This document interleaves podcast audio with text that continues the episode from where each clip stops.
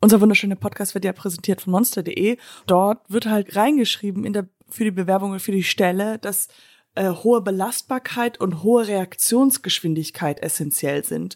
Und das klingt wie sehr explosiv. Ja, es klingt auch ein bisschen nach, man muss auch schnell rennen können. Schnell rennen musste ich eigentlich noch nie.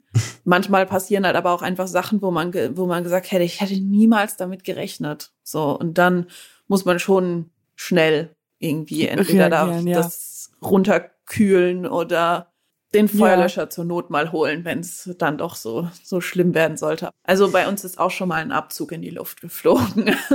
Aber da war eigentlich keiner dabei.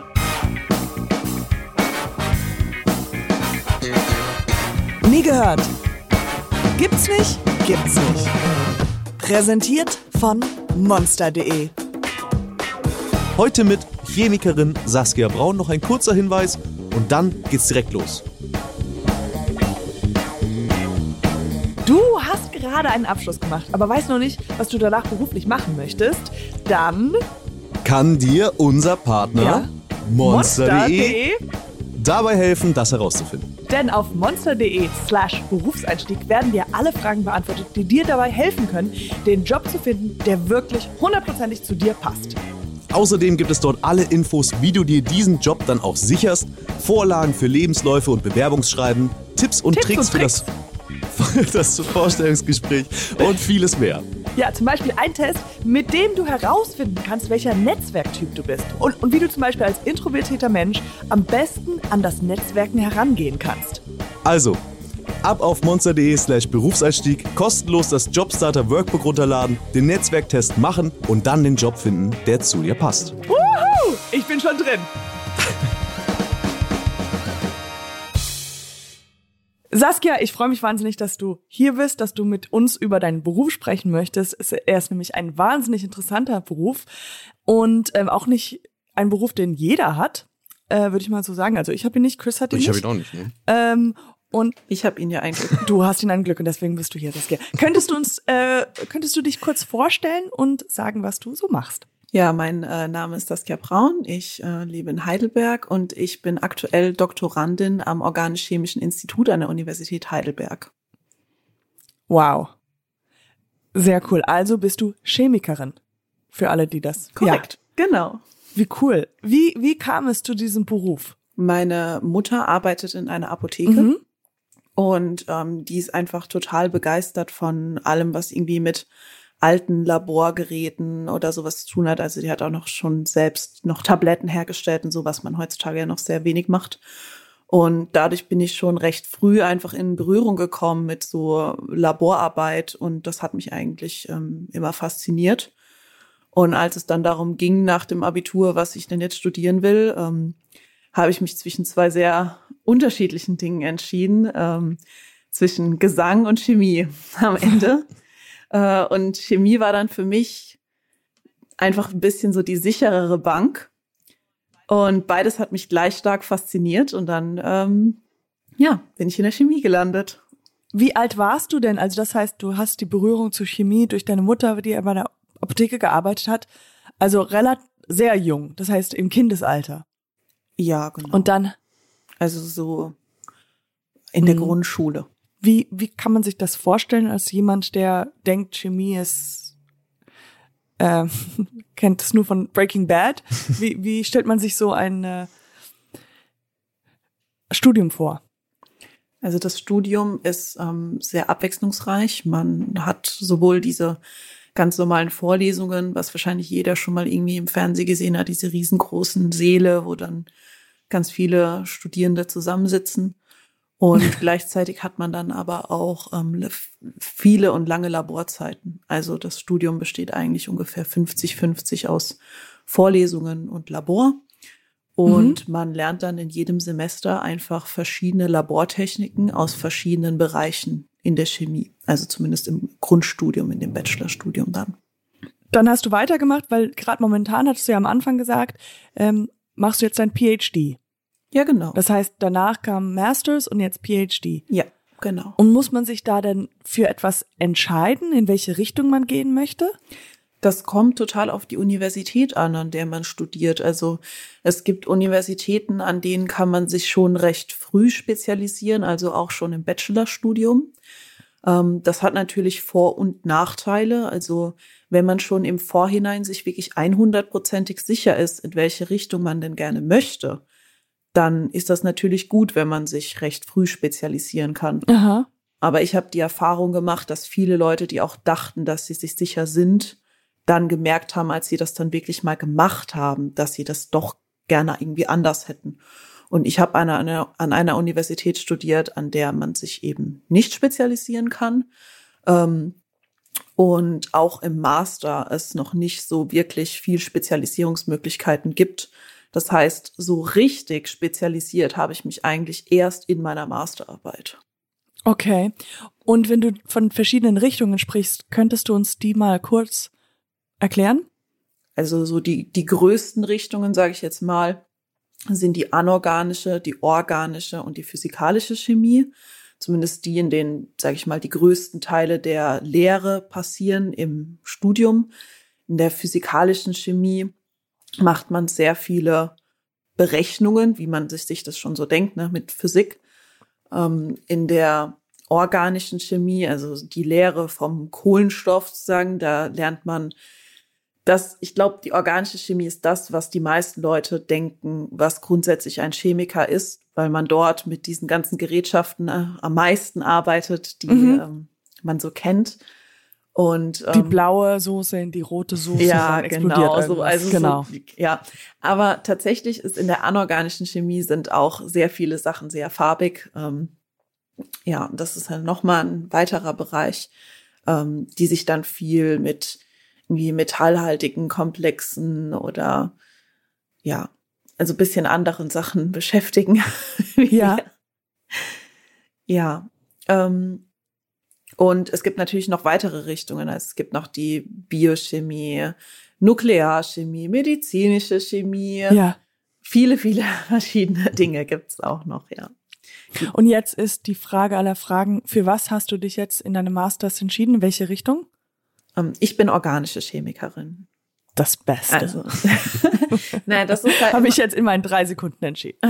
ja, das ist, das ist halt einfach, worauf man irgendwie mehr Priorität legt, was einem, was einem mehr gefällt. Und ich habe auch ein bisschen das Gefühl, das kommt auch darauf an, was an der Uni, an der man ist, irgendwie mehr gefördert und mehr präsent, äh, also mehr gefördert wird oder mehr präsent ist. Und die organische Chemie ist in Heidelberg einfach sehr groß. Und ähm, da hatte ich halt sehr, sehr viele Möglichkeiten, da Einblicke zu bekommen, weil wir auch sehr viele Praktika da machen und ähm, machen können. Ja. Das heißt, um so ein bisschen deinen Werdegang in die Zukunft zu blicken, also du machst jetzt dein PhD und was sind sozusagen die Jobmöglichkeiten danach oder mach, hast du jetzt auch momentan einen Job? Also mein Doktor ist mein Job. Job, ja, okay. Mm, yes. Also im ich bin 40, 50 Stunden die Woche in meinem Labor und mache dort Forschung. Mhm. Ähm, also es gibt mehrere Möglichkeiten, wie der Doktor finanziert werden kann. Und in meinem Fall ist das, ähm, ich bekomme ein Stipendium. Also ich, äh, ich hab, bin Stipendiatin der Karl Zeiss Stiftung. Schönen Gruß an dieser Stelle. Ja, genau. Shoutouts. und ähm, aber viele Leute werden einfach bezahlt über, über die Deutsche Forschungsgemeinschaft oder über verschiedenste andere Sachen. Also in, in Deutschland wird man eigentlich zu 99 Prozent, wenn man promoviert, auch bezahlt. Okay. Und äh, wann bist du voraussichtlich fertig? Also mein Vertrag endet im Januar 2023. Und da muss man einfach mal schauen, wie die Ergebnisse bis dahin sind ob ähm, die, also man hat immer Ergebnisse. Die Frage ist nur, ob man gute Ergebnisse hat ja. und ob man damit halt fertig machen möchte. Und ähm, ja, das werde ich dann sehen. Also ich wäre auch dazu bereit, nochmal vielleicht so ein halbes Jahr oder so zu verlängern. Aber wenn ich es nicht brauche, dann bin ich natürlich auch zufrieden. Und was ist, wenn man sich ganz früh schon so nach einem halben Jahr so, ja, meine These ging auf, das war's. Ähm, die zwei Sachen soll man nicht miteinander mixen. Ich glaube, es gab noch nie einen Menschen, Ja. bei dem das so gewesen ist. Schön wäre es allerdings, ja. Also ich weiß gar nicht, könntest du uns ein bisschen, um, um nicht zu viel zu spoilern, erzählen, worum es da geht? Oder würden wir das überhaupt als Laie gar nicht verstehen, an was du genau arbeitest? Ich finde, das kommt immer ein bisschen darauf an, auf welchem Gebiet man arbeitet. Und ich arbeite in den Materialwissenschaften. Und zwar mache ich neue Materialien für 3D-Druck. Und ich Oh. finde, das ist eigentlich ein Thema, was man immer ganz gut Leuten nahebringen kann, die damit nichts zu tun haben, weil also nahezu jeder hat ja jetzt schon mal einen 3D-Drucker gesehen, außer vielleicht ein paar Omis und Opis auf der Straße. Aber so ansonsten kann ich jeden fragen, weißt du, was das ist? Und jeder Ja. sagt irgendwie, ah ja, das habe ich schon mal gesehen. Und das ist irgendwie total schön. Ja, es Ähm. ist super Science Fiction, also hat noch dieses Element von, wow, geil, die Zukunft, obwohl es jetzt schon Realität ist. Ja. Ja. Und ähm, es gibt natürlich, dadurch, dass das eben noch so ein doch tatsächlich ein recht junges Feld ist, gibt es da natürlich noch Probleme auch, die man irgendwie gerne beheben würde. Und ich forsche da eben an zwei Richtungen. Einmal ähm, hat man Materialien, die während dem Druckprozess äh, zusammenschrumpfen. Und ihr könnt euch vorstellen, dass das nicht immer so gut ist. Also wenn man irgendwie ein, irgendwas machen möchte, was wirklich ganz, ganz klein ist und wo es wirklich super wichtig ist, auf jeden Nanometer, dass das ähm, perfekt die Größe hat und das Material schrumpft dann zusammen, dann kann man das für seine Anwendung, die man wollte, schon nicht mehr benutzen. Und da Mhm. arbeite ich an neuen Materialien, die eben ähm, keine Nicht bis sehr wenig Schrumpfung verursachen. Genau, das wäre eins meiner Themen. Konnte man das jetzt verstehen? Ja. Chris wahrscheinlich, ja, ja, du Ich sagst ja, aber ich habe dein Gesicht gesehen. Du hast, du hast Löcher in die Wolken gestarrt. Completely blank. Complete blank. So, Aber was macht meine Oma gerade? Ist sie gesagt. wirklich auf der Straße? äh, nee, aber aber ja, das habe ich auch ein bisschen blöd ausgedrückt. Ich meinte eigentlich so, wenn man auf die Straße geht und die Leute fragt, so und nicht, Ja, ja. nicht die Omis und Opis auf der Straße. Ja, das ist natürlich. Wir haben ein großes Oh Problem hier nein. in Deutschland. Das ist vor allem die Hälfte unserer Zielgruppe sind eigentlich Omis und Opis auf der Straße. Auf der also, Straße.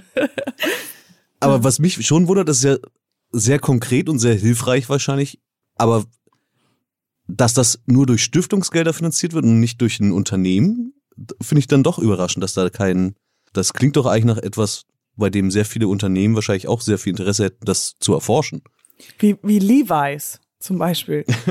Levi's Dass die gedruckten Hosen nicht schrumpfen. Ja, da haben Unternehmen natürlich Interesse dran. Also auch es wird in wahnsinnig vielen äh, Chemieunternehmen am Thema 3D-Druck gearbeitet und geforscht. Allerdings gibt es sehr wenige ähm, Kooperationen zwischen der Industrie und der Universität für äh, Doktoranden.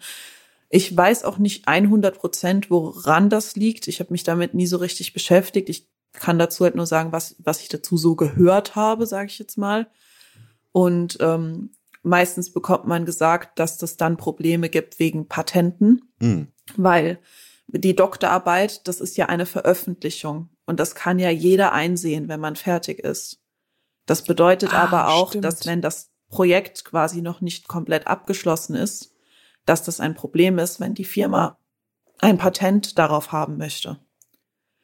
Und deshalb ähm, gibt es wohl so wenige Industriekooperationen für Promotionen. Das macht super viel Sinn. Das ist tatsächlich eine sehr logische Erklärung. Ja. Aber es gibt ja die Möglichkeit für mich danach in, in die Industrie, in die Forschung zu gehen und eben weiter zum Thema 3D-Druck in irgendwas Spezielleres dann zu forschen. Ich habe mal, äh, ich habe natürlich, da kommen wir gleich zu sprechen, aber du hast ja auch einen sehr tollen Instagram-Handle, ähm, wo du auch Sachen erklärst, wo es auch verschiedene Themen gibt, auch außerhalb der Chemie. Ähm, aber dort habe ich gesehen, dass du auch 3D-Essen gegessen hast. Ja, und selber gemacht habe. Ja. Wow. ja, selber, wie, was war's? Und wie hat es geschmeckt? Oh, das, ich kann, das ist, Also das ist ganz normaler Kartoffelbrei und Nudelteig, den ich ganz normal in der Küche selbst produziert habe. Also das schmeckt einfach Aber mit einem 3- 3D-Drucker, oder? Nee, das Nee, nee, habe ich, ganz mit- normal. das hab ich schon ganz normal so in der Küche hergestellt und dann habe ich es halt in den 3D-Drucker gegeben und dann hat der mir das verdruckt. Das Ganze ist so geboren, dass wir eine Kooperation mit einem begabten Seminar für naturwissenschaftlich begabte Schüler machen. Und ähm, da geht es um das Thema 3D-Druck. Und wir haben halt überlegt, wie können wir das den Kindern auch praktisch nahebringen. Und in Schulen hat man ja sehr starke Reglementierungen zum Thema, welche Chemikalien darf man wie mit den Schülern benutzen. Und die werden tendenziell auch über die Jahre eher strenger als lockerer. Und solche 3D-Drucker, wenn man da gute kaufen will, das ist ja auch schon mal eine Investition. Und wir dachten uns, dass wir das gerne aber auch für viele verschiedene Altersstufen benutzen würden. Und so kamen wir auf das Thema Lebensmittel-3D-Druck, weil ein Lebensmittel-3D-Drucker, der in jedem Restaurant stehen kann oder bei mir zu Hause, den kann ich auch mit jedem Kind benutzen, in jeder Altersklasse. Und ähm, deshalb erklären wir das Prinzip von 3D-Druck an Essensdruckern und nicht an Kunststoffdruckern oder sowas in der Art, ja. Nochmal eine kleine Mini, Mini, S- äh, Section, Mini, wie heißt das? Ähm, ich will jetzt, dass Anekdote? du gleich, äh, nee, Einschub. Gott, Einschub. Ja, Einschub. Also kleine Mini-Abteilung hier in unserem schönen Podcast, Mini-Abteilung. Wie genau 3D? Also, du machst den Kartoffelpie und dann tut man den da rein. Ich, es ist, Saskia, wo tut man den rein? Wie ein Faxgerät, stell ich mir jetzt vor. Nein. ähm, das sind so Kartuschen, die man dann befüllt. Mit Kartoffeln. Sowas, ja, du kannst dir das vorstellen wie jetzt einen, einen Spritzbeutel, aber halt irgendwie aus Metall. Und du hast halt von oben einen Stempel, der da drauf drückt und das dann unten rausdrückt. Also die werden vor allen Dingen werden halt, also Kartoffelbrei wird jetzt eher selten verdruckt. Solche ähm, Lebensmittel-3D-Drucker werden zum Beispiel von Konditoren benutzt, die dann absolut feinste Schriftzüge wenn, ähm, damit verdrucken. Wenn zum Beispiel eine Firma sagt, ich möchte gern 200 Desserts und da soll jedes Mal unser Firmenlogo drin stecken aus Schokolade. Dann können Sie das da eingeben in Ihren Drucker, können das Logo am Computer halt designen und dann druckt der Drucker dieses Logo aus Schokolade 200 Mal oder wie oft auch immer Sie das gerne hätten. Und dann müssen Sie es halt da nur noch reinstecken. Und das ist halt so eine zusätzliche Arbeitskraft quasi für den Konditor. Wow. Krass. Und ähm, waren die Kinder sehr begeistert? Ja, total. Okay. Also wir haben es jetzt ähm, mit zwei mit zwei Jahrgängen gemacht und wir hatten den Drucker jetzt auch auf ähm, einer naturwissenschaftlichen Messe für Schüler dabei und die hatten da auch alle total viel Freude dran.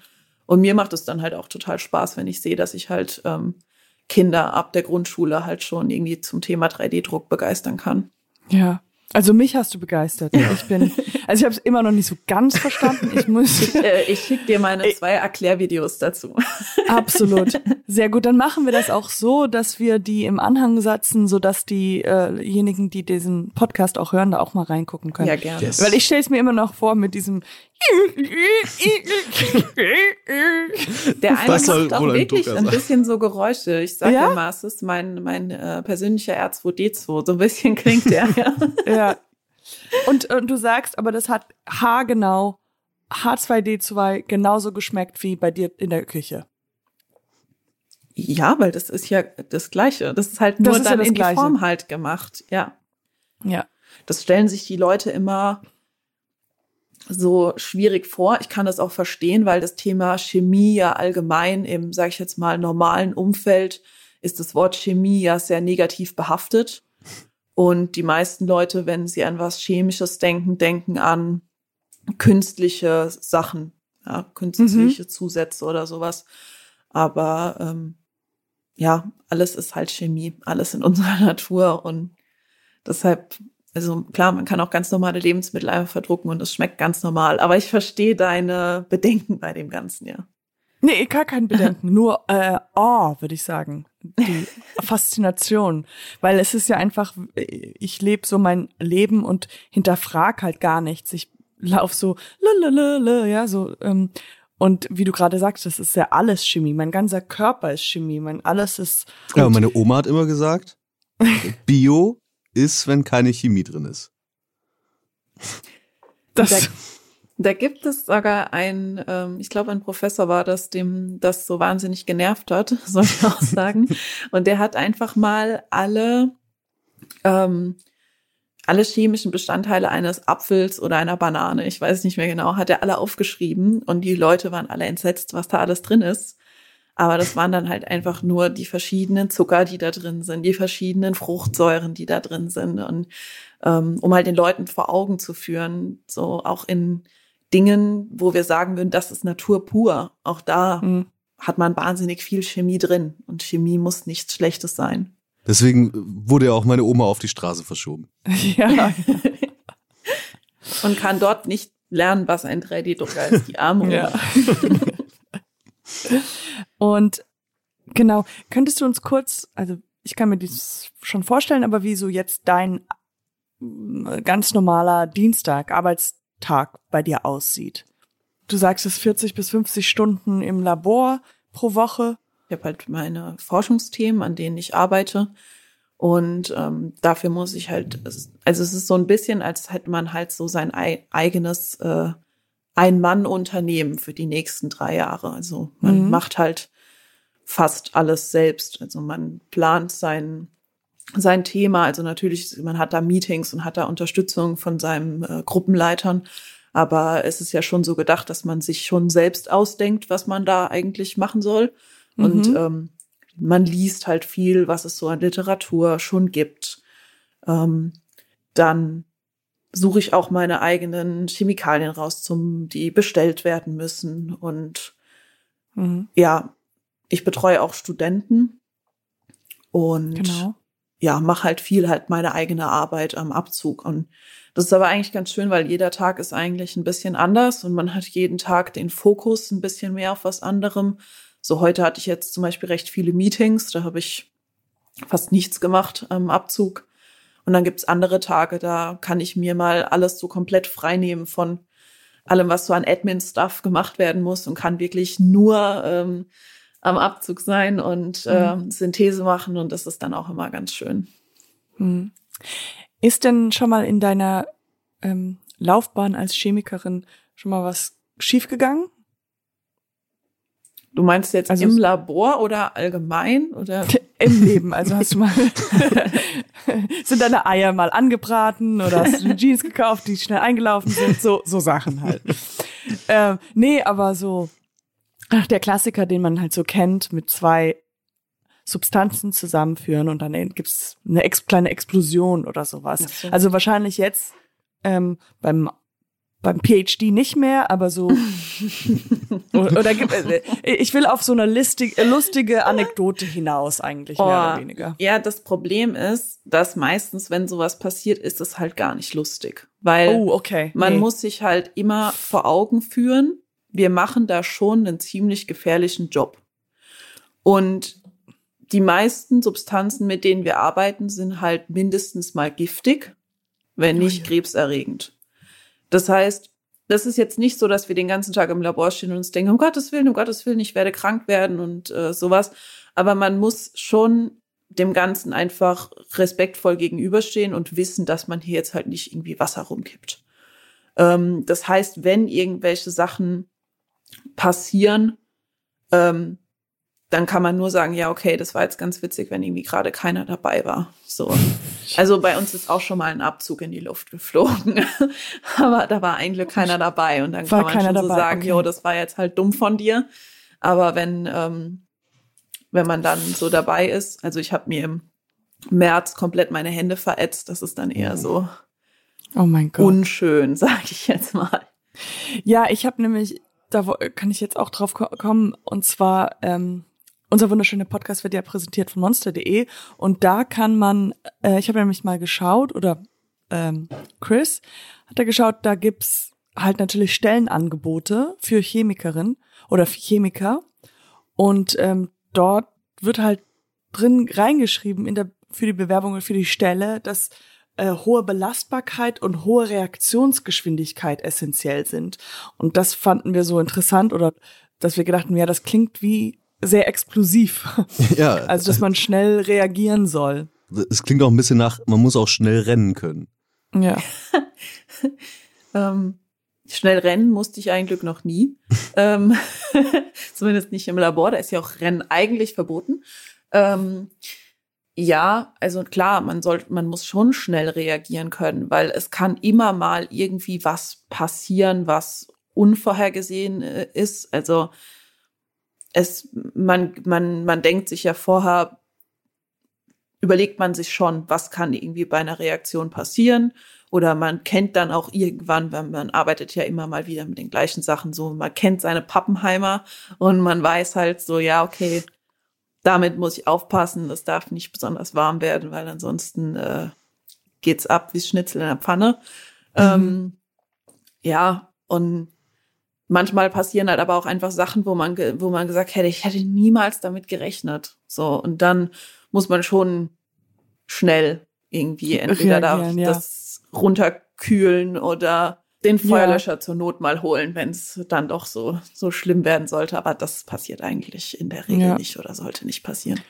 Genau, aber ich finde es gut oder interessant, dass, dass man das auch schon in den Stellenbeschreibungen reinschreibt, dass man nicht sagt, oh, alles easy peasy, sondern nee, das ist ein unfassbarer, harter äh, Job, den man da macht.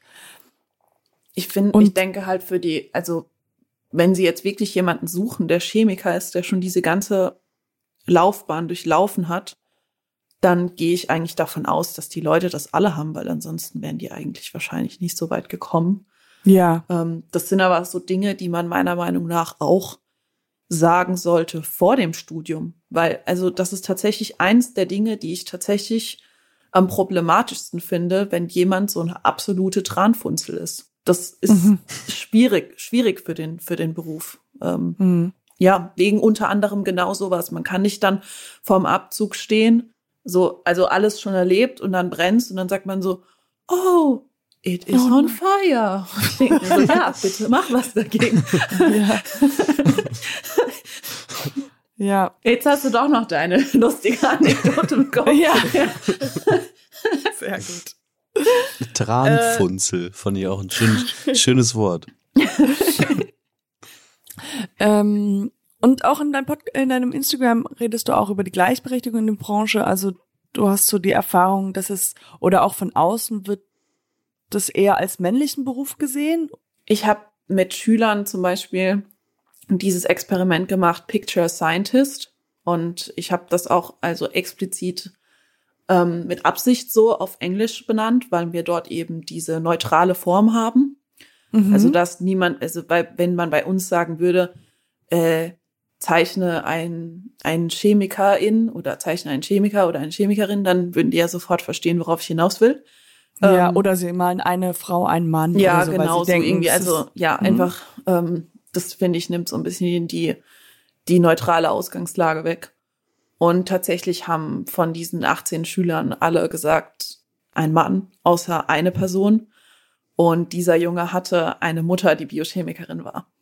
Oh, ähm, Gott. Ja, also sogar die Mädchen haben alle einen Mann dargestellt. Und es ist, ist halt einfach historisch so. Ich denke, da muss einfach noch ein bisschen Zeit ins Land gehen, dass man einfach mehr Frauen aus den Naturwissenschaften einfach kennt, weil alle mhm. Naturwissenschaftler, die man in der Schule kennenlernt, sind halt Männer, weil es halt früher einfach keine Frauen da gab. Oder wenn, mhm. dann haben die meisten Frauen einfach keine Anerkennung für ihre Arbeit bekommen und das ging dann an irgendeinen äh, männlichen Kollegen. Wie dieses mhm. ganz berühmte Beispiel von Watson und Crick, die eigentlich gar nicht die DNA-Doppelhelix entdeckt haben, aber dafür dann den Nobelpreis eingeheimst haben. Und oh. die einzige Frau, die die meisten Leute so kennen, ist ja dann die Chemikerin Marie Curie. Die mhm. ist den meisten Leuten ja dann noch ein Begriff. Aber ich denke, je, je mehr das in die Zukunft gehen wird und je mehr Frauen da auch einfach überall auftauchen, desto mehr wird sich dieses Bild dann auch in den Köpfen der Gesellschaft wandeln. Das finde ich gut. Wo siehst du dich in fünf Jahren? Ich weiß das eigentlich so gar nicht so genau. Und das mhm. ist auch ein bisschen schwierig, weil der Weg davor eigentlich immer so recht vorgegeben war. So, man weiß, man macht die Schule, dann habe ich mich entschieden für ein Studium, dann wusste ich, okay, Bachelor, Master, Doktor, das sind nochmal acht bis zehn Jahre. Und jetzt ist so das erste Mal, dass alles so komplett offen steht. Und ich mache wahnsinnig gerne Forschung, kann mir das aber aufgrund der Rahmenbedingungen an den deutschen Universitäten nicht vorstellen, in der akademischen Welt zu bleiben. Ähm, ich mache auch wahnsinnig gerne Wissenschaftskommunikation, wie ich jetzt im letzten Jahr festgestellt habe. Und also das wäre eigentlich mein Traum, wenn ich das einfach machen könnte, so den ganzen Tag. Aber ich glaube, das ist unrealistisch. ähm, deshalb, ja, wahrscheinlich irgendwie Laborleitung oder sowas in irgendeinem äh, chemischen Unternehmen, wo ich schon noch Kontakt, sage ich mal, auch zur Chemie hab. Und ja, sowas, denke ich, da, da würde ich dann sein. Und ja. ja. Und dann verheiratet und Hund, das wäre auch gut. Sehr schön. Jetzt noch die Frage, wie heißt der Hund? Okay, da brainstormen wir noch eine Runde. ja, sehr schön. Also auch manchmal gut, also wenn man so einen strukturierten Plan früher gehabt hat, also mit, wie du gerade gesagt hast, Bachelor, Master, PhD, Doktor, ähm, dann halt mal so dazu stehen zu sagen, ah, okay, man kann ja in viele verschiedene Richtungen gehen, aber man weiß es noch nicht, ist ja auch ganz spannend, so. Das ist ja auch, man steht so am Ende des Cliffes. Das ist vielleicht ein schlechtes Beispiel, weil das ja nur noch bergunter geht, aber. ja, man muss dann halt auch Türen. einfach sehen, was dann halt, wenn ich fertig bin, was da überhaupt für Stellen irgendwo halt frei sind. Also, man, das muss man ja auch realistisch sehen. Man ist ja nicht komplett frei. Es wartet ja nicht die ganze Welt darauf, dass ich jetzt promoviert habe und dann, dann sagen kann so, ja, bitte, äh, komm zu uns allen, sondern ähm, es gibt ja sehr viele Menschen, die in der Chemie promovieren und mhm. ähm, ja, aber ich freue mich, ich freue mich auf diesen, auf diesen nächsten Schritt und äh, ja, dann auch auf monster.de nach meinen äh, zukünftigen Stellen zu suchen. ja, sehr gut. ja, sehr schön. Also wird, ich bin mir da sicher, es wird gut. Sehr gut, das ist ein sehr schönes Schlusswort. Oder bevor wir zu Ende machen, Chris, hattest du noch was? Noch eine Frage? Ja, also ich, ich hätte eine Frage und zwar, was mich immer interessiert, ähm, in dem Fall, ich finde es interessant, weil Chemie ist ja irgendwie so ein bisschen auch das Symbolbild oftmals für Wissenschaft. Also wenn jetzt in einem Videospiel die Wissenschaft dargestellt wird, ist das Symbol so ein Reagenzglas. Ähm, und ich kenne den Job aus meinem Leben überhaupt nicht, sondern ausschließlich aus Filmen. Und wenn du dann auch erklärst, am Abzug stehen, wie genau sieht Forschung aus im Sinne von, wie oft wird tatsächlich von einem Reagenzglas was in ein anderes Reagenzglas geschüttet? Ist dieses Bild, was du aus Filmen kennst, echt? Also nachvollziehbar für dich oder findest du, dass in, in populären Medien dein Beruf falsch dargestellt wird?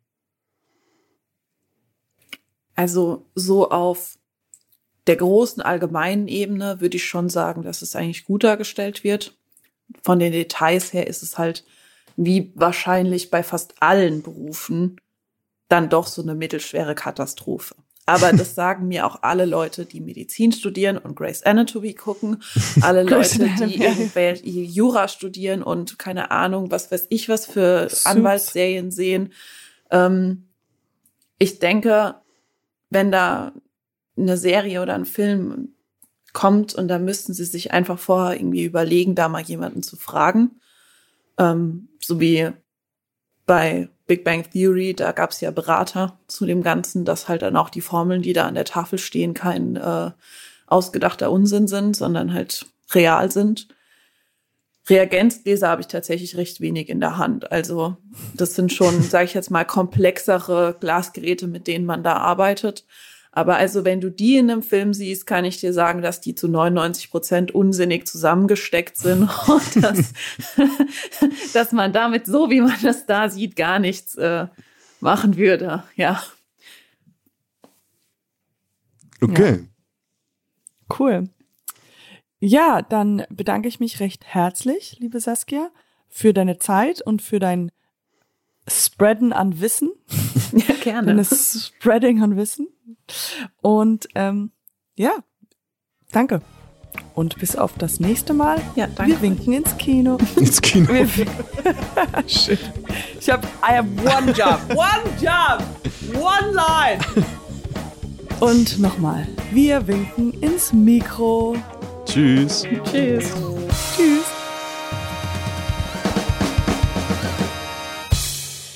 Dieser Podcast wird produziert von Podstars bei OMR und präsentiert von monster.de.